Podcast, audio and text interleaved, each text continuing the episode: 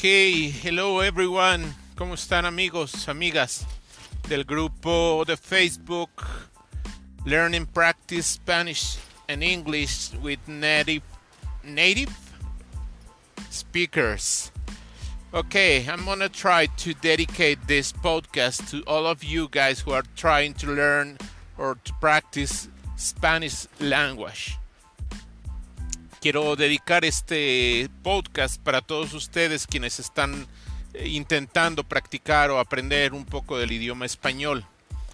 Uh, right now is 9:50 in the night in Mexico City.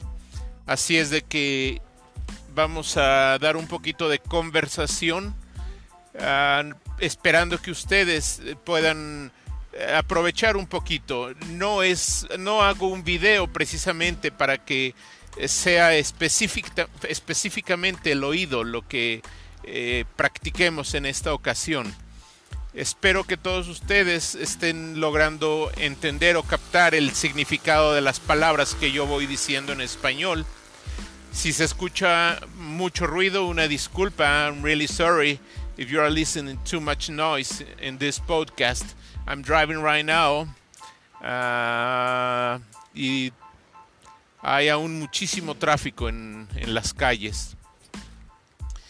Bien, eh, no sé si a alguien le ha sucedido que mientras que intentan aprender el español o practicarlo, aún sigue habiendo alguna palabra que les cuesta trabajo entenderla o practicarla. Perdón, entenderla o pronunciarla.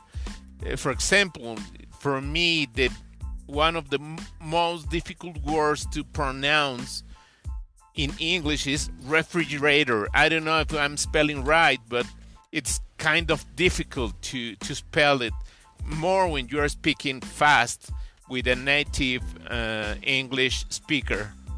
Así es de que en español, no sé si tú tengas alguna palabra que te cueste trabajo pronunciarla. Bien, eh, como para todos es bien sabido, mi lengua materna es el español. Y vaya, siempre es un gusto que como individuos logremos dar avance en ese deseo que tenemos por aprender y por dominar una segunda lengua y algunos eh, felizmente logran el dominio de más, más idiomas, más lenguas. Eh, todos ustedes quienes están practicando el español eh, seguramente querrán escuchar distintos acentos y ojalá puedan hacerlo. Siempre es complicado una vez que dices, ah, lo logré, ya, ya domino el, el oído para escuchar el idioma, ya domino mi vocabulario para mantener conversación con alguien nativo del idioma, eh, hablando concretamente del español.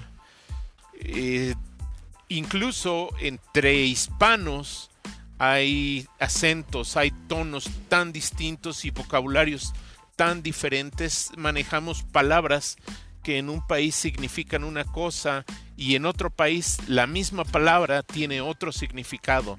Probably the same thing in English, I'm pretty sure. The most difficult part when you say, "Oh, I'm already an expert, I can hold a conversation with an English native speaker." But then suddenly happens that you have to talk with a, another people from another country or maybe even the same country but from a different region and that's really hard for you to understand a different accent.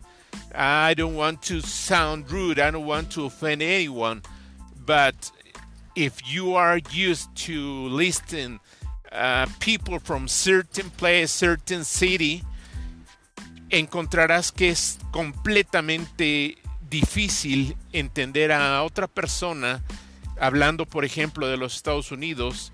Me sucedió, me acostumbré mucho al acento, a la dicción del americano en California, por ejemplo, y de repente encontrarme, e, e, el, americano blanco, y de repente encontrarme con una persona eh, afroamericana en Los Ángeles, por ejemplo, God, that was really hard, really complicated to understand that people.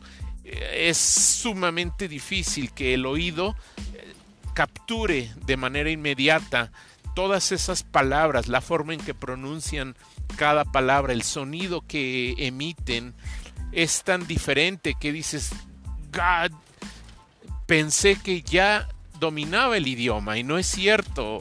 Eh, lo mismo sucederá al escuchar a una persona sureña, como les llaman, una persona del sur, una persona del norte, el Nueva York, en fin, es lo mismo en la lengua eh, de nosotros, el español.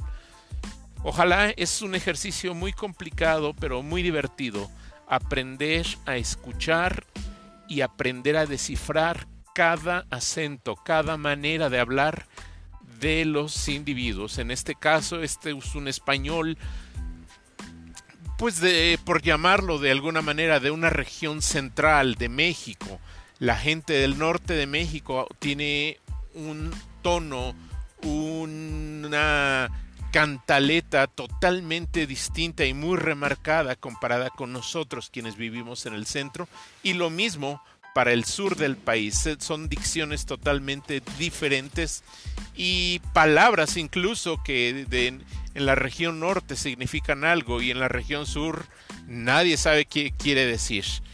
Bien, eh, les deseo una muy buena noche, todos descansen, pasen eh, una feliz noche de jueves. Algunos nos dirigimos a actividades con amigos en este momento algunas otras personas estarán en sus trabajos, seguirán trabajando y quienes más con gusto se destinan en este momento a descansar.